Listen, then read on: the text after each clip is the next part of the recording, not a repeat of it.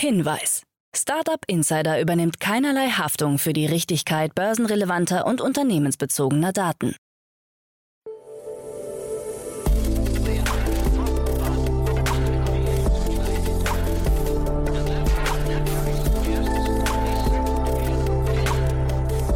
Startup Insider Daily. Morgen Update.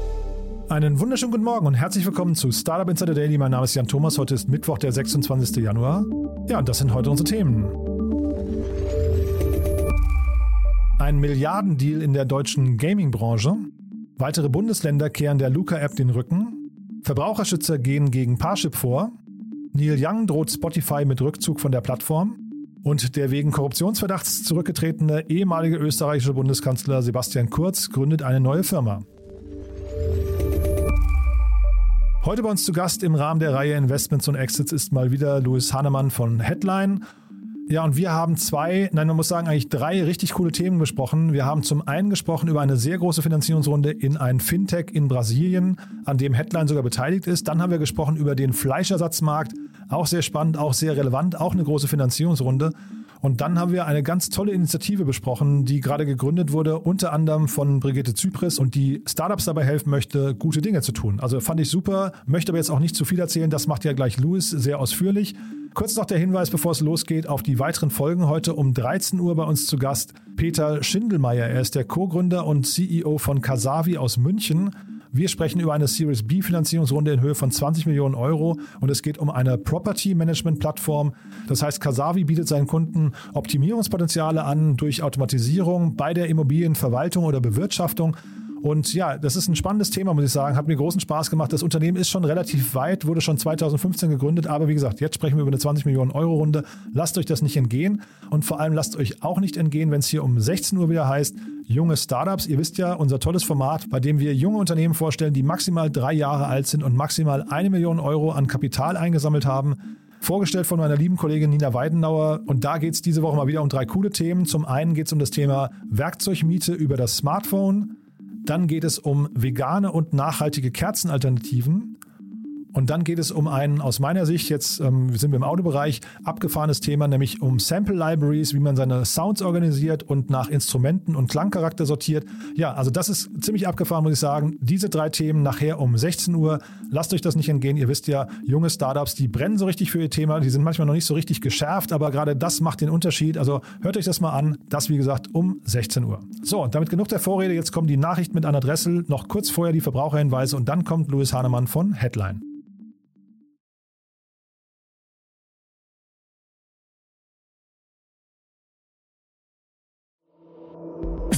Startup Insider Daily. Nachrichten. So, do we have a deal? Mega-Deal in der deutschen Gaming-Branche. Für mehr als eine Milliarde US-Dollar wechselt der Kölner E-Sports-Veranstalter und Weltmarktführer ESL den Besitzer. Wie gestern bekannt wurde, verkauft der bisherige Eigentümer Modern Times Group MTG aus Schweden das Unternehmen an die Savvy Gaming Group SGG, ein Unternehmen, hinter dem ein Staatsfonds aus Saudi-Arabien steht. Im Rahmen der Transaktion soll ESL mit dem bisherigen Konkurrenzunternehmen Faceit fusionieren, das ebenfalls von der Savvy Gaming Group gekauft wird. Das neue Unternehmen soll den Namen ESL Faceit Group tragen. Der Deal soll bis Mitte des Jahres abgeschlossen werden. Weitere Bundesländer steigen aus Luca-Verträgen aus. Das Land Sachsen-Anhalt wird seinen Kooperationsvertrag zur Nutzung der Luca-App bei der Nachverfolgung von Kontakten in der Corona-Pandemie zu Ende März kündigen. Auch das Bayerische Staatsministerium für Digitales hat mitgeteilt, man werde keine erneute Ausschreibung für eine App zur Kontaktdatenerfassung durchführen und den bestehenden Vertrag zum April auslaufen lassen. Zuvor hatten bereits Schleswig-Holstein und Bremen angekündigt, ihre Luca-Lizenzen nicht verlängern zu wollen. In anderen Bundesländern wird derzeit noch um die Vertragsverlängerung gestritten. Verbraucherschützer gehen gegen Parship vor. Da der Online-Dating-Anbieter Parship seine Nutzer angeblich langfristig in teuren Verträgen bindet, geht der Verbraucherzentrale Bundesverband VZBV mit einer Musterfeststellungsklage gegen den Anbieter vor. Betroffene Parship-Nutzerinnen und Nutzer können sich der Klage anschließen und im Erfolgsfall Ansprüche auf Rückzahlungen anmelden. Aus Sicht des Verbands müssten die Verträge jederzeit kündbar sein und eine automatische Verlängerung der Verträge sei nicht zulässig. Exit für HR-Startup First Bird. Das Wiener HR-Startup First Bird wird in die USA verkauft. Offensichtlich sind Gespräche mit dem auf digitale Mitarbeiterempfehlungsprogramme spezialisierten US-Unternehmen Radency weit fortgeschritten. Bei First Bird war es schon immer unser Ziel, der globale Standard für Mitarbeiterempfehlungen zu sein. Mit Radency können wir unseren Kunden nun hocherfahrene lokale Teams und exzellenten Service auf der ganzen Welt anbieten, sagt Arnim Wahls, CEO von First Bird. Die Wettbewerbshüter müssen der Transaktion noch zustimmen. Sebastian Kurz gründet neue Firma. Der wegen Korruptionsverdachts zurückgetretene ehemalige Bundeskanzler Sebastian Kurz hat eine eigene Firma gegründet. Nachdem er zunächst als Global Strategist im Firmenkonglomerat von Star-Investor Peter Thiel gehandelt wurde, hat Kurz jetzt die SK Management GmbH im niederösterreichischen Burg Schleinitz gegründet. Unternehmensgegenstand sind laut Handelsregister das Halten von Beteiligungen, Beteiligungsverwaltung, Erbringung von Managementdienstleistungen, Unternehmensberatung. Nicht näher benannte Vertraute des Ex-Politikers gaben an, die Firma könnte unter anderem als Investmentvehikel für Start-up-Beteiligungen dienen. Stripe und Spotify wollen Podcasts die Monetarisierung erleichtern. Der schwedische Streamingdienst Spotify hat eine Kooperation mit dem US-Zahlungsdienstleister Stripe angekündigt. Dadurch sollen Podcasterinnen und Podcaster bessere Möglichkeiten erhalten, Zahlungen zu akzeptieren und sich dadurch wiederkehrende Einnahmequellen zu erschließen. Stripes Technologie trägt dazu bei, den Start von bezahlten Podcast-Abos zu ermöglichen und Creators mit Hörerinnen und Hörern auf der ganzen Welt zu verbinden, sagt Michael Mignano, Global Head of Talk Verticals bei Spotify. Laut Unternehmensangaben bietet Spotify damit rund einer Million Kreativen die Möglichkeit, mit ihren Gesprächen Geld zu verdienen. Are you leaving me? Neil Young droht Spotify mit Rückzug von Plattform.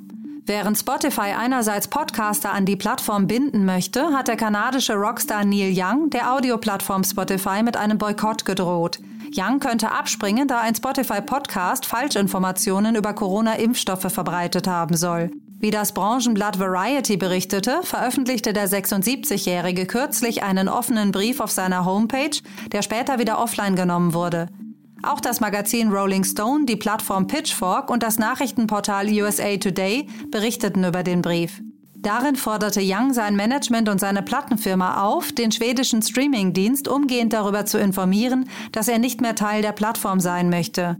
Ich tue dies, weil Spotify falsche Informationen über Impfstoffe verbreitet und damit möglicherweise den Tod derjenigen verursacht, die den von ihnen verbreiteten Desinformationen glauben, wurde Neil Young zitiert.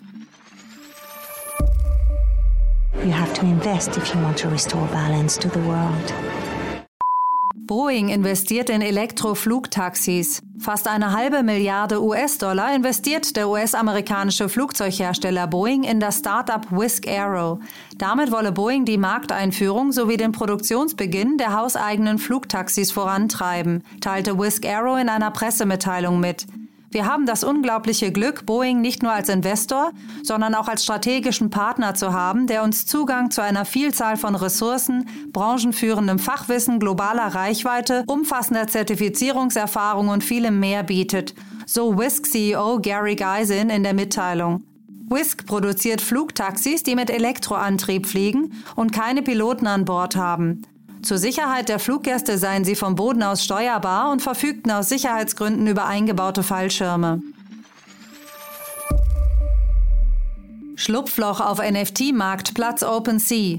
Unbekannte haben am Montag offenbar einen Bug im NFT-Marktplatz OpenSea ausgenutzt. Dadurch sei es ihnen gelungen, die dort angebotenen NFTs zu deutlich niedrigeren Preisen als sichtbar gelistet zu kaufen, nur um sie anschließend wieder zu aktuellen Preisen zu verkaufen. Dabei hätten sie nach Angaben der Blockchain-Sicherheitsfirma Elliptic umgerechnet mehr als eine Million Euro Gewinn gemacht. Die Unbekannten fokussierten sich auf NFTs aus den teilweise sehr hochpreisig gehandelten Reihen Board Ape Yard Club, Mutant Ape Yard Club, Cool Cats und Cyberkongs.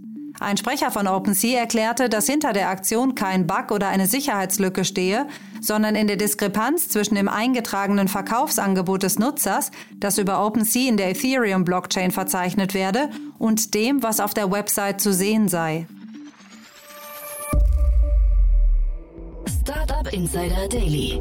Kurznachrichten. Ein Hackerangriff bei einem Minecraft-Turnier mit 150 Spielerinnen und Spielern hat das Internet im europäischen Kleinstaat Andorra teilweise lahmgelegt.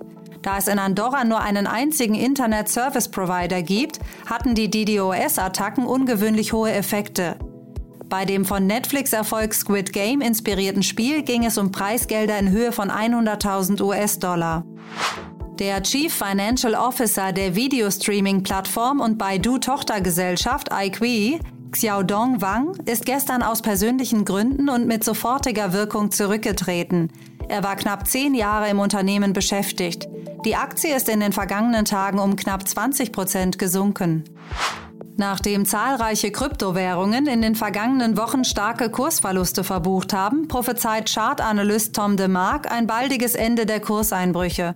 DeMark gilt als Veteran auf seinem Gebiet und lag mit seinen Prognosen in der Vergangenheit schon oft richtig. Tesla-Gründer Elon Musk möchte die Fastfood-Kette McDonald's dazu animieren, in Zukunft Dogecoin als Zahlungsmittel zu akzeptieren. Per Tweet versprach er ein Happy Meal vor laufender Kamera zu essen, wenn man bei McDonald's mit Dogecoin zahlen könne. Unmittelbar nach dem Tweet stieg der Preis des Dogecoin um bis zu 8%. Und das waren die Startup Insider Daily Nachrichten von Mittwoch, dem 26. Januar 2022. Startup Insider Daily. Investments und Exits. Ja, dann ich freue mich sehr. Louis Hannemann ist wieder hier von Headline. Hallo Louis. Ja, hallo Jan. Vielen Dank, dass ich wieder hier sein darf. Ich freue mich sehr. Ich freue mich auch auf ein tolles Gespräch. Aber vielleicht bevor wir einsteigen, du hast ja sehr unterschiedliche Themen mitgebracht, aber bevor wir da einsteigen, vielleicht nochmal ein, zwei Sätze zu Headline ähm, für die, die euch noch nicht kennen.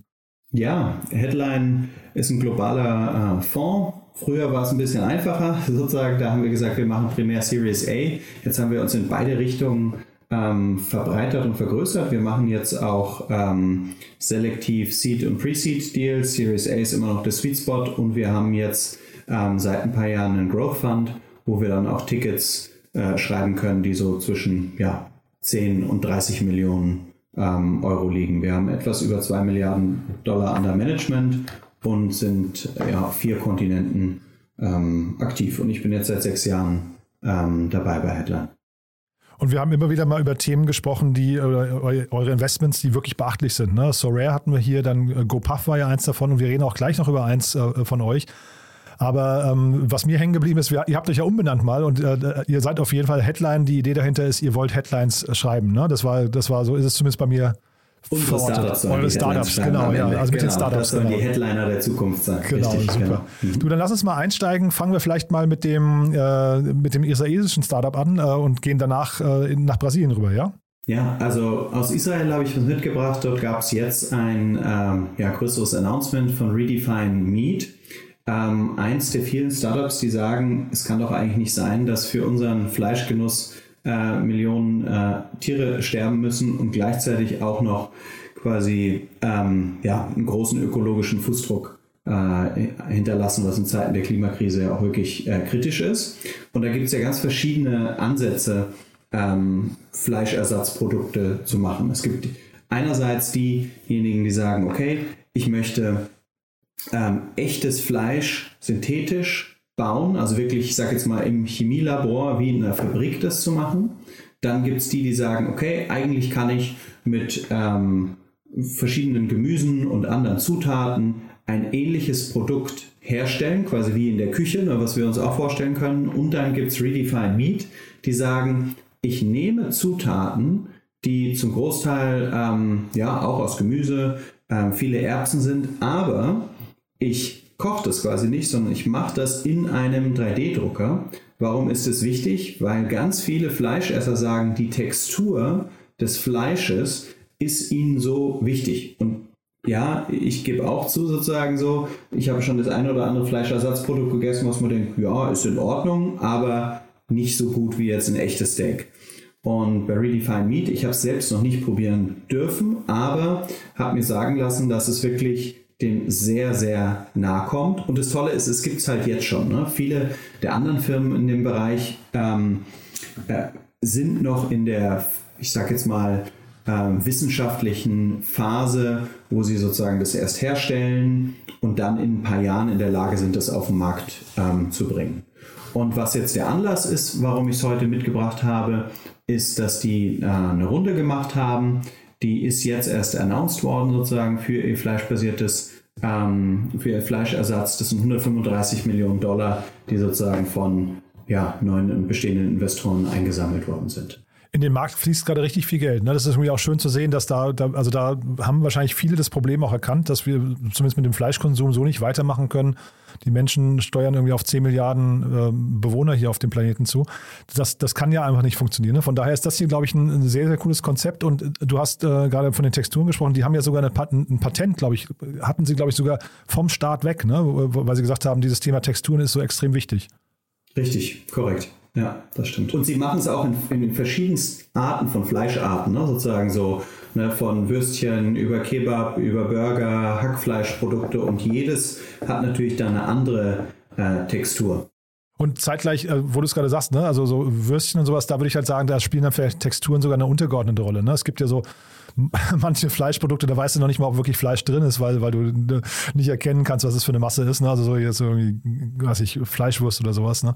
Ja, ähm, da habe ich letztens, aber ich weiß nicht, ob wir Zeit für eine Art Witz haben, aber ähm, ich habe jetzt bei Lidl gesehen, dass es äh, irgendwie Würstchen gibt, äh, 60 Prozent äh, Fleisch und 40 Prozent ähm, ja, irgendwie Karotten und noch ein paar andere Zutaten. Und die haben sich ganz doll für ihr äh, Klimaengagement gefeiert. Und ich fand es auch zuerst ganz cool. Und dann habe ich es einem Freund erzählt. Und der meinte, nach der Definition müsste er jetzt KFC der größte Klimaretter sein, weil man da eh nie weiß, ob der wirklich Hühnchen drin ist. Ne? Ja, das, so, das, ist, das, ist, leider die traurige Wahrheit. Ne? Ähm, ja, aber was genau. ich cool hier fand, vielleicht nochmal, wer das mal probieren möchte, ich habe gesehen, es gibt sogar in Berlin schon ein Restaurant, die das anbieten, ne? Orania. Ähm, das ja. heißt, das, das kann man sich, sich tatsächlich, wenn man sich mal überzeugen möchte, ob das äh, schmeckt oder nicht, ist, ist zumindest, die, die sind schon weit raus aus Israel, sogar, glaube ich, im Silicon Valley sehr aktiv, ne? Ja, korrekt. Und äh, beliefern die, die Kantinen von Google und Facebook beispielsweise. Ja, ja toll. Also das finde ich, ich, also mir gefällt das Thema total gut. Ich habe es auch noch nicht probiert, aber ich bin da total neugierig, das jetzt mal äh, testen zu können. Du hattest ja gerade schon gesagt, Sie haben die Finanzierungsrunde schon vor einigen Monaten ähm, eigentlich abgeschlossen, aber nicht announced. Und da habe ich mich gefragt, wann macht man sowas eigentlich? Wann, also bei so einer größeren Runde äh, ist man ja eigentlich immer stolz, wenn man jetzt plötzlich tolle neue Investoren verkünden kann. Das haben die nicht gemacht, mhm. ne? Ja, korrekt. Also es gibt so ein paar Standardgründe, warum man es hinauszögert. Häufig ist es ähm, quasi Wettbewerb. Man möchte dem Wettbewerb nicht die Chance geben, wirklich zu zeigen, wer jetzt wo wann reingekommen ist. Und äh, ist ja auch kein Geheimnis. Ne? Es gibt Leute, die screenen sozusagen Finanzierungsrunden und schauen dann sozusagen, hey, ähm, ist es vielleicht was, was ich auch nachmachen möchte? Ne? Ist ja auch kein Geheimnis, ich war früher mal bei Rocket Internet, so hat das Geschäftsmodell da funktioniert. Also das ist einer der Gründe. Dann ist natürlich auch die Frage dessen sozusagen, hilft es dir eigentlich immer was sehr früh zu announcen. Und auf der Positivseite, es hilft dir meist beim Hiring, ne, weil die Leute kriegen dann mehr Vertrauen, wenn jemand viel Geld bekommen hat, ne, Arbeitsplatzsicherheit, die, die, die, die Wahrscheinlichkeit, dass es zum Erfolg wird bei hohen Investitionsvolumina ist größer. Also es hat Vorteile aber nicht per se. Und manchmal will man auch es noch mit was verknüpfen. Zum Beispiel in dem Fall könnte ich mir vorstellen, aber ich weiß es nicht, dass diese Auslandsexpansion schon was Wichtiges ist. Und die ist noch nicht so lange ähm, her und hat sich wohl auch ein bisschen verzögert. Und das heißt, wenn ich dann sagen kann, oh, ich bin jetzt wirklich schon in einem anderen Land und ich habe einen Founding Announcement, dann habe ich was Größeres zu announcen. Ne? Dann verbinde ich das mit etwas, was dann auch vielleicht für die Endkonsumenten in dem Fall zum Beispiel äh, spannend ist. Wenn wir jetzt nur darüber berichten würden und sagen, ja, gibt es nur in Israel, ist das was anderes, als wenn wir jetzt sagen, okay, gibt es in Berlin auch und gibt es jetzt in UK auch, gibt es woanders auch, dann können wir das vielleicht auch ausprobieren und sorgt dafür, dass die Company sozusagen bekannter wird und noch mehr Kunden bekommt. Ja, da bin ich total bei dir. Wahrscheinlich ist Presse heutzutage, also ne, jetzt die reine Runde ist wahrscheinlich tatsächlich für eine Nischen, also für Menschen wie uns jetzt hier interessant, aber wenn du in den Massenmarkt rein möchtest und vielleicht sagen möchtest, guck mal, das gibt es eben auch in Restaurants, dann äh, ist natürlich auch eher so die Mainstream-Presse hinterher äh, wahrscheinlich wichtig. Mhm. Und die interessieren sich, da ist vielleicht die Finanzierungsrunde eher so eine Nebennotiz, um nur mal zu unterstreichen, das Ganze ist ernst gemeint, aber da kommen vielleicht andere Themen dann in den Mittelpunkt. Ne? Richtig. Ja. Ähm, ich hatte das auch gestern, äh, habe ich mit dem Moritz Weißbrot ähm, gesprochen von Aleiko, da fand ich das auch ganz interessant. Deswegen komme ich auch drauf und frage dich das, weil da ist Tiger Global eingestiegen in der frühen Runde. Mhm. Und das haben die auch nicht announced. Die, die, haben also, die haben quasi die Runde announced, aber Tiger Global nicht erwähnt. Das fand ich jetzt irgendwie auch ganz interessant, dass man jetzt anfängt, wirklich so strategisch zu gucken, welche Elemente kann, kommen in der Pressemeldung dann vor und welche vielleicht auch nicht. Ne? Ja, ja, das ist richtig. Das ist eine eigene Wissenschaft äh, für sich. Ne? Das ist ja auch immer eine Form von Signaling. Was will man damit ausdrücken? Wen will man in den Vordergrund stellen? Äh, welche Signale sendet man da? Ja, aber ich weiß nicht, wir bei Headline haben manche Runden auch, ne, die wir erst sehr zeitverzögert sozusagen announcen oder announced haben. Ja. Und diesen äh, habt ihr zu diesem Markt oder du zu diesem Markt insgesamt jetzt hier, zu dem äh, Redefine Meat und, und äh, dann gibt es ja andere Unternehmen, Future Meat und so weiter. Habt ihr da eine, äh, eine Meinung dazu? Also wie groß kann dieser Markt werden? Ist der, ist der irgendwann, wird er den herkömmlichen Fleischmarkt vielleicht sogar ersetzen und verdrängen? Oder weil ich erinnere mich dran, ich war mal auf einem Vortrag von Richard David Precht, das war bei der mhm. Fleischwirtschaft und da stand er wirklich vor allen Leuten, das waren im, im Publikum waren nur, was nicht, Fleischerzeuger oder Fleischverarbeiter in mhm. irgendeiner Form. Und er hat ihnen einfach knallhart gesagt, ihr werdet alle verschwinden. Eure ganzen, also das ist jetzt zehn Jahre her jetzt oder acht Jahre her.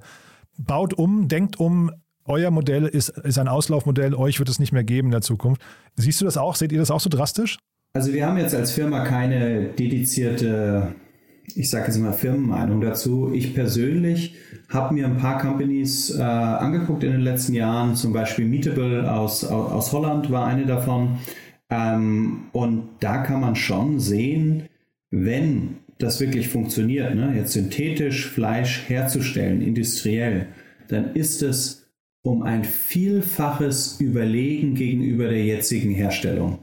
Und überlegen sozusagen aus ökologischen Gründen, aber auch überlegen aus finanziellen Gründen. Die Margen sind deutlich höher, weil natürlich der Aufwand, ein echtes Lebewesen aufzuziehen, durchzufüttern, sozusagen. Und selbst wenn, so wie jetzt es so schlecht behandelt wird, ist es trotzdem immer noch ein hoher Aufwand. Wenn ich das industriell herstellen kann, ist es ein, ein, ein Riesenmarkt und ich brauche natürlich auch einfach deutlich weniger ähm, Flächen dafür. Ne? Das macht es deutlich günstiger dann auch ja, herzumachen, herzustellen. Deshalb, ob ich so weit gehen würde wie der Herr Precht, dass ich sage, es gibt gar nicht mehr das andere, glaube ich nicht. Aber ich glaube, was passiert, was ich, ich vermute, ist, dass es einen Teil gibt, der ein Großteil wird in Zukunft sozusagen über die Redefine Meats und Meetables dieser Welt sozusagen hergestellt werden und dann wird es sozusagen noch kleine Varianten geben, sozusagen, die sagen, ich möchte es traditionell hergestellt haben. Da vermute ich dann aber auch, dass es eher sozusagen in Richtung Bio, gute Behandlung geht und dass äh, einige Leute werden sicherlich noch Spaß haben, sozusagen da dann so dieses echte äh, Fleischgefühl zu haben und zelebrieren. Ja. Und was ich jetzt hier noch interessant finde, ich weiß nicht, ob, müssen wir jetzt auch nicht vertiefen, ne? aber wir haben jetzt hier immer im Namen, also auch bei Beyond Meat und so, ist ja immer Meat mit drin. Und wir haben ja in Deutschland so eine ganz komische Gesetzgebung oder vielleicht auch europaweit. Wir hatten jetzt gerade ein Unternehmen, das, ähm, das Hanfmilch produziert und dann aber eben nicht Milch auf die Packung schreiben darf. Wir haben Lemonade, die nicht Limonade wegen zu, zu, zu wenig Zucker. Zu wenig Zucker. Ja. Ne? Also mhm. wir haben da so ganz bizarre, so von Lobbyisten kontrollierte ähm, Markteintrittsbarrieren, finde ich. Oder, ne? Also das sind ja alles so Abwehrmanöver von, von etablierten. Siehst du das hier auch? Brauchen wir da noch einen Gattungsbegriff oder gibt es den schon? Also der kann ja nicht Fleischersatz sein, oder? Also ich glaube, da wird noch was kommen. Ich glaube, es wird möglich werden, ähm, andere Begrifflichkeiten zu nutzen, weil es ist doch albern. Ne? In Deutschland darf äh, die Scheuermilch Scheuermilch heißen, genau. aber sozusagen Oatly darf es nicht irgendwie Milch nennen. Ne? So, und das, da glaube ich, wird die Gesetzes äh, Grundlage sich einfach verändern werden. Also die Vernunft setzt sich vielleicht dann doch langfristig durch. Ja, ja? gehe ich von aus. Ja. Du, dann lass uns mal nach Brasilien gehen. Das, da muss ich sagen, da war ich ganz erstaunt, dass du geschrieben hast, das ist ja sogar ein Investment von euch. Da seid ihr in, in mehrfacher Weise beteiligt, ne? Korrekt, auch wenn jetzt sozusagen in den letzten Runden nicht mehr als der führende Investor, aber was schon sehr cool ist, vielleicht da nochmal äh, ganz kurz ähm, in, wie gesagt, Headline hieß früher E-Ventures. In äh, Brasilien haben wir ein Joint Venture mit Redpoint gemacht, hießen äh, Redpoint E-Ventures. Und Redpoint E-Ventures hat äh, oder ist 2015 schon bei Creditas eingestiegen. Creditas ist jetzt äh, eins der größten Fintechs ähm, in Brasilien und hat gerade eine 260 Millionen Dollar Runde gemacht, eine Series F bei einer Bewertung von 4,8 äh, Milliarden äh, US-Dollar. Und das ist wirklich sehr, sehr beeindruckend.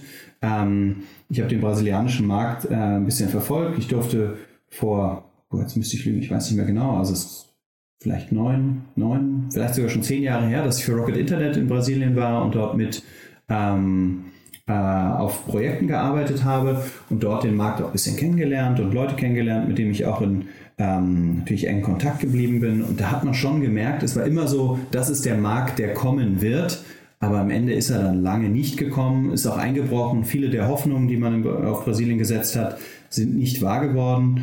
Ähm, aber jetzt, die letzten Jahre, hat es unglaublich äh, sich beschleunigt. Größere Finanzierungsrunden, viele neue Startups, die entstanden sind und ein echt tolles ähm, Ökosystem, was da entstanden ist. Und Creditas ist da ein sehr schönes Beispiel für ein Homegrown ähm, Startup, was aus Brasilien heraus jetzt auch Schritt für Schritt andere Länder expandiert. Aber der brasilianische Markt ist auch so groß, dass ähm, die Firmen das nicht sofort machen. Ne? Also die äh, Creditas gibt es jetzt auch seit knapp zehn Jahren, seit 2012.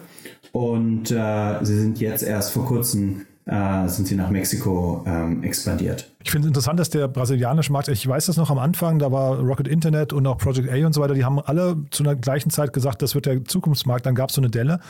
Und dass, dass er jetzt gerade im Moment wieder wachgeküsst wird, obwohl so ein äh, Bolsonaro da an der Spitze ist, man eigentlich, weiß nicht, so immer so drauf guckt und sagt, das ist so eine, so eine halbgesunde politische Struktur. Ne? Ähm, trotzdem scheint es zu funktionieren gerade, ne? Ja, korrekt.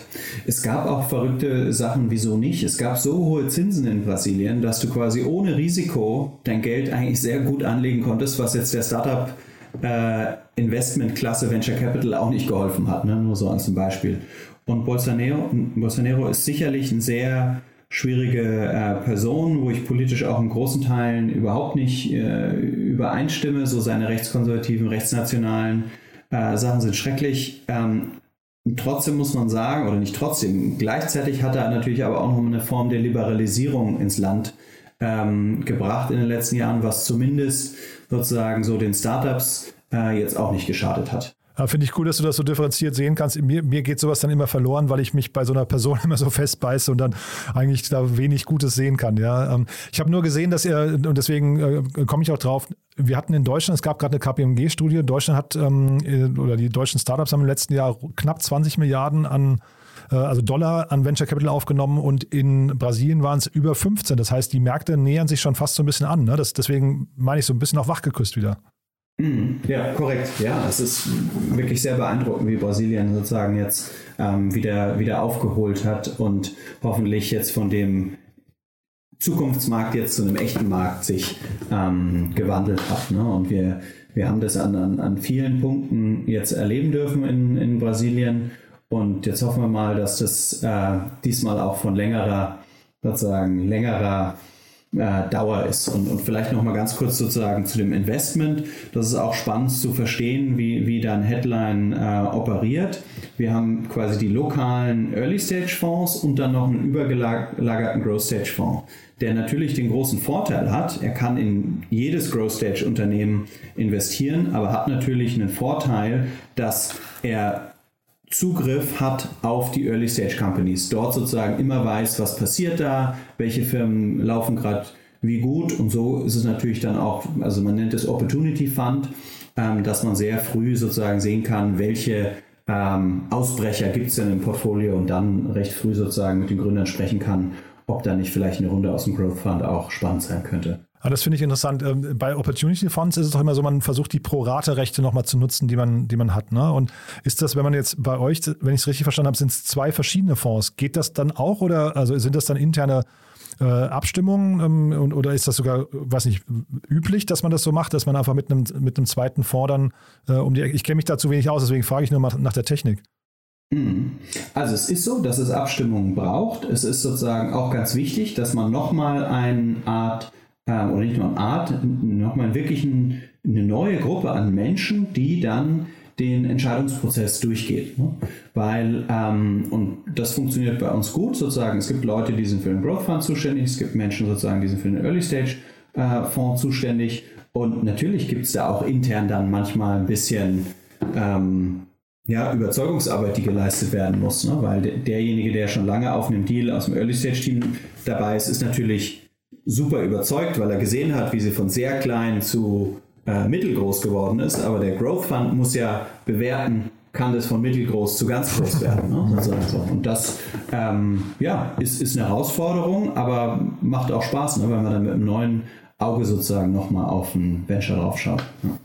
Jetzt ist hier die Softbank eingestiegen. Ähm, vielleicht magst du noch mal kurz, äh, Creditas, mit wem sind die vielleicht hierzulande vergleichbar? Gibt es da Parallelen zu ähm, deutschen Unternehmen oder europäischen Fintechs oder, oder sind die irgendwie eine Liga für sich selbst? Ich würde sagen, sie sind eine Liga für sich selbst, weil der brasilianische äh, Bankenmarkt sehr lange sehr ähm, wenig entwickelt war. Ne? Sozusagen so, wir hatten äh, letztes Jahr den, den Sergio ähm, den Gründer von Creditas auch ähm, eingeladen zu unserem äh, Annual, ähm, Annual Meeting, was wir machen. Und da hat er nochmal so von den Anfangszeiten berichtet. Und da hat er gesagt, es gab zum Beispiel keine richtigen Hypothekenkrediten, äh, Hypothekenkredite in Brasilien. Das heißt, es gab hohes Kreditvolumen, aber die meisten Menschen haben sich über ihre Kreditkarten ähm, finanziert was äh, in Brasilien unglaublich teuer ist, im Sinne von sehr, sehr hohe Zinsen war. Und Creditas hat dann,